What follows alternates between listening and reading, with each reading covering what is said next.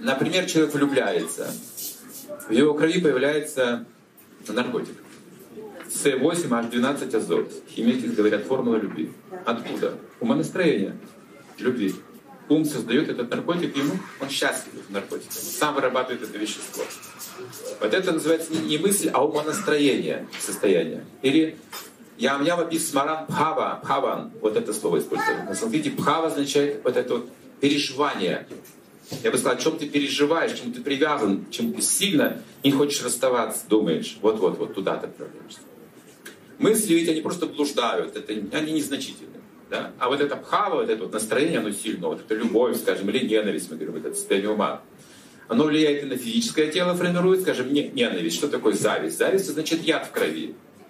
И мне самому плохо, завистнику. У меня цвет лица становится другое, у меня выражение другое, у меня слова какие-то странные, знаете, взгляды, меня люди не очень любят. Э, вот, потому что у меня в крови я сам вырабатываю это вещество. А если я испугаюсь, это состояние ума, адреналин в ту же секунду попадет, видите, это состояние ума. А мысли этому они просто блуждают как на поверхности, это не что-то могущественное, значительное. Но если вы, скажем, в гипнозе, в состоянии гипноза внушает что-то, видите, ум делает ваше твердым, как камень, допустим, каталитический мост можно сделать там, или еще какое-то чудо показать э, в состоянии гипноза. Это вот ум так может формировать тело, видите, менять нашу конституцию даже и так далее. Сейчас люди меняют даже пол через ум. Кто-то хочет быть женщиной, мужчина становится женщиной, логично. Ведет себя как женщина, повадки женские, все, странности какие-то. Это, это ум. Вот. Уже прямо в этой жизни может перевоплотиться, видите, сменить как бы. Всем это очевидно, видите, вот что делает ум. Поэтому как бы главная вещь, если мы хотим управлять законом реинкарнации кармы, нужно именно работать собственным умом. Это йога называется. Суть йоги – это управление собственным умом чувствами и умом. Вот это уже управляемая моя жизнь. То тоже об этом я пишу. Куда же мы должны? Мы должны планировать свою следующую жизнь, по сути дела. Так веды говорят. Рано или поздно она закончится, и должны быть планы. Куда же я хочу отправиться дальше? Выше, ниже, здесь же.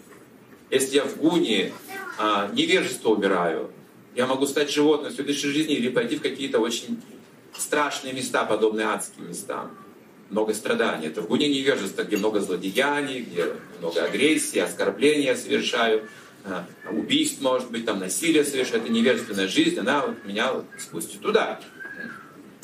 Ад есть и в этом измерении, если, скажем, взять вот, войны, страшные пытки, мы слышим тоже о таких ужасающих явлениях, да, адских, какие-то страшные годы эпохи времени. Это вот ад. Или тело животного получить тоже подобно адскому существованию. Если в гуне страсти умираю, я снова человеком рождаюсь, чтобы бороться за справедливость, чтобы менять эту жизнь, улучшать ее. Я так понимаю жизнь, я думаю об этом.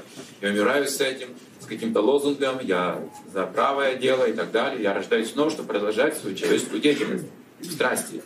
Если в гуне благости умираю, то я поднимаюсь в более высокие миры. Благость означает, что я стараюсь научиться любить всех. Все, любое проявление жизни, сострадать, любить, служить. Вот, вот, то, что мы слышим, что как религиозность такая, да, вот оттенок религиозности есть сострадание, любовь, милосердие. Это возвышает мой ум, сознание. И есть такие сферы, где такие живые существа уже живут. Все такие попадают. Другие туда не попадают. Сюда человеческие существа попадают. То есть реинкарнация, карма и устройство Вселенной тоже связаны. Все устроено соответствующим образом. Если есть солнце, должен быть глаз. Иначе какой толк в глазе, если нет солнца, или солнце, если нет глаза, восприятия? То есть это одновременно все создается. Вот, вот реинкарнация мы имеем глаза, уши, ноги, руки. Для чего мы это все имеем? Чтобы воспринимать, осознавать, осмысливать жизнь и мир, окружающий себя. Это наше предназначение.